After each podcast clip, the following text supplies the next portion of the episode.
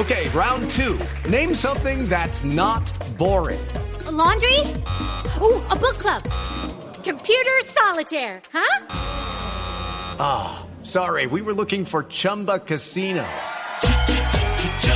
That's right. ChumbaCasino.com has over 100 casino style games. Join today and play for free for your chance to redeem some serious prizes.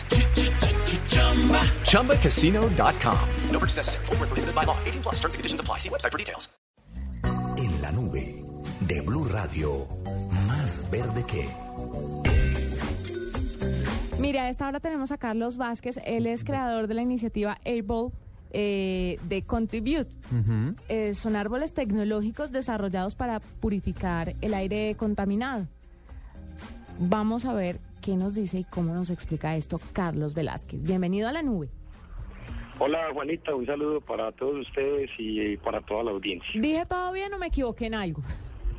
Eh, dijiste bien, el, excepto por mi apellido, es Carlos Velázquez. Carlos Velázquez. Sí. ¿Y yo qué dije? Vázquez. ¿Y cómo era? Velázquez. ¿Yo qué dije? Vázquez. Ay, perdón, Carlos Velázquez. Ay, No discúlpame. bueno, Carlos, bienvenido a la nube con, con la pena más grande del mundo por equivocarme con tu apellido. Pero ahora sí, cuéntanos sobre estos árboles eh, tecnológicos que purifican el aire. ¿Cómo es el Perfecto. tema? Bueno, mira, los Airball son una iniciativa de una compañía que se llama Contribute. La compañía Contribute eh, tiene una misión muy importante y es promover cultura sostenible en las principales ciudades de Colombia. Eh, den- dentro de su portafolio ha desarrollado el proyecto Airball, que lo que es es, es una máquina purificadora de aire urbano que se ubica en zonas de alto tráfico, donde hay bastante afluencia de personas y que están cerca a grandes fuentes de contaminación. Eh, en el caso del Airball que estamos que estamos inaugurando y que estamos que instalamos en el centro comercial Unicentro Bogotá, ahí estamos cerca de la avenida 15 y de la avenida 122 es una gran zona, es una, es una zona pues con muchos vehículos que se genera pues mucha contaminación del aire. Pero digamos lo interesante del Airball no es solamente su sistema de purificación, porque el Airball, digamos donde se, donde se instala, tiene la capacidad de purificar eh, el aire alrededor de 80 metros y 25 metros de altura con una es capaz de purificar 22 mil metros cúbicos de aire por hora, que es aproximadamente lo que respiran 60 mil personas.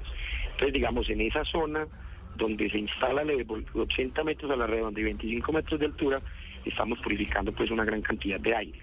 Pero como te decía, lo, lo, lo único del Airball, o lo más importante del Airball no es su sistema de purificación, sino la creación de conciencia que se genera alrededor del, de este personaje, de este amigo nuevo que llega a la ciudad.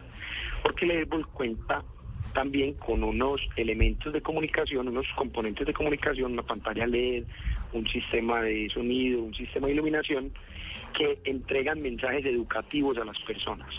Entonces es un elemento que llega para purificar el aire y crear conciencia y educarnos en las principales problemáticas ambientales que hoy afectan el planeta.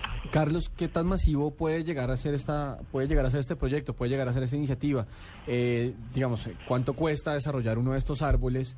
Y, y en ese sentido, si, si no es tan caro, ¿qué tan masivo, o sea, puede, puede Sí, ¿cómo puede, puede cualquier persona tener uno de pronto algún Sí, o sea, un ¿cómo poco va a ser a, a eso? qué le están apuntando, Eh, porque no solamente es generar conciencia, sino también purificación del aire, pero digamos, ¿qué, ¿qué tanto impacto puede llegar a tener la iniciativa?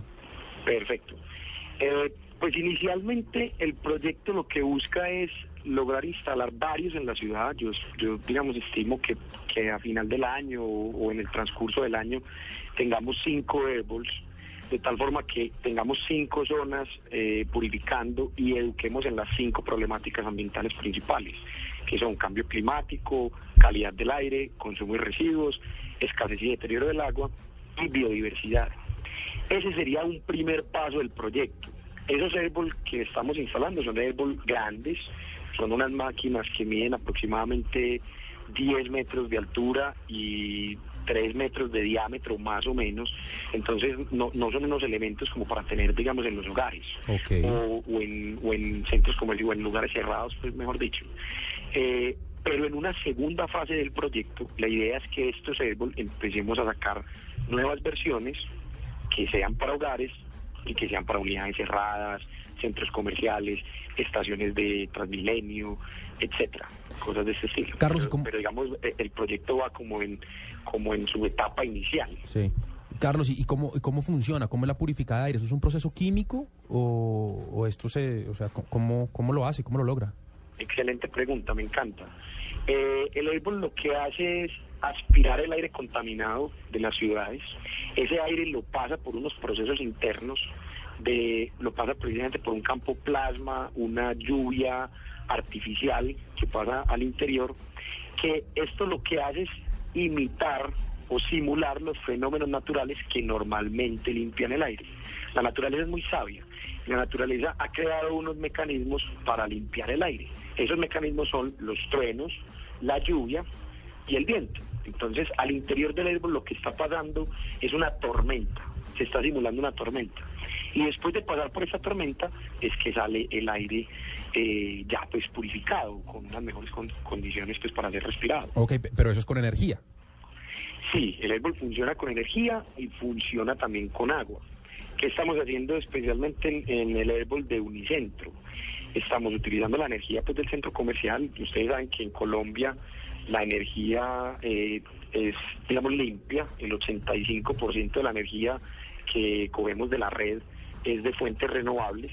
Digamos, en este caso no, no tuvimos la necesidad de instalar eh, paneles solares y otras cosas que se le pueden instalar a los Airball cuando nos encontremos en zonas pues que no cuenten con esta con estas calidades de energía limpia y el agua la estamos tomando de, de un tanque de recolección de aguas lluvias entonces el, el sistema es es sostenible pues en todo su, su ser pues Pues muy chévere me parece, me parece, me, me parece una muy buena iniciativa. eh, que esté el primero es un muy buen comienzo aquí, pues. Me encantaría ¿cuál que- es- Ojalá lleguen muchos más. Sí, me Sí, encantaría que se verlo masificado. ¿Qué, qué es lo que necesitan? Esto gente que invierta para compra- crearlos, gente que ponga la luz, que ponga el espacio, ¿qué necesita Lo- para poder tener más? Compra la alcaldía, Sí. lo compran eh, empresas particulares. ¿De qué depende que haya más? Mira, eh, depende de varias cosas. Digamos, el proyecto lo que estamos tratando de hacer es involucrar a todos los actores de la sociedad. Entonces, hay unos permisos que son importantísimos que se tramitan pues con la autoridad con la autoridad ambiental o la autoridad municipal, ¿cierto? Dependiendo de la ubicación, pues tienes que ver a cuál alcaldía depende o a cuál, pues digamos, autoridad depende el permiso, ¿cierto? Pero mm, Contribute está gestionando, o sea, Contribute hace la inversión directa y Contribute es quien instala los. Ok. Y gracias a las compañías se financia el proyecto. ¿Por qué? Porque en estos, en estos Airbus vamos a empezar a identificar, como eso tiene también unas pantallas y tiene unos componentes de comunicación, ahí van a estar los mensajes de las empresas que están comprometidas con los temas ambientales y que quieren generar vínculos emocionales con sus marcas alrededor de estos temas. Entonces, gracias a esos patrocinios y a esos, eh, digamos, a, a- a esas empresas anfitrionas es que se financia el proyecto, ¿cierto? Entonces, ¿de qué depende? Depende que los permisos salgan rápido. En este momento estamos en los procesos, en los debidos procesos, pues, de sacar los permisos de espacio público, de amueblamiento urbano, etcétera. Y una vez esos permisos estén, ya, pues, en la ejecución. Nosotros hicimos un proceso muy interesante de transferencia de tecnología. Les quiero contar un poquito eso. El- el- la tecnología de purificación del aire es una tecnología italiana que ya existe hace, digamos, eh, hace mucho tiempo y que se ha utilizado para otras aplicaciones industriales. Nosotros hicimos un proceso de transferencia de tecnología a- hacia Colombia, entonces ya hoy estamos fabricando esta, esta tecnología en Colombia y, realizamos una adaptación.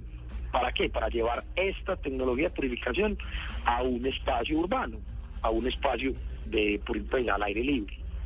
Entonces ya eso nos permite que si los permisos se nos dan rápido y la gente acepta el proyecto, porque esto es muy importante que la ciudadanía lo conozca y lo acepte. Claro.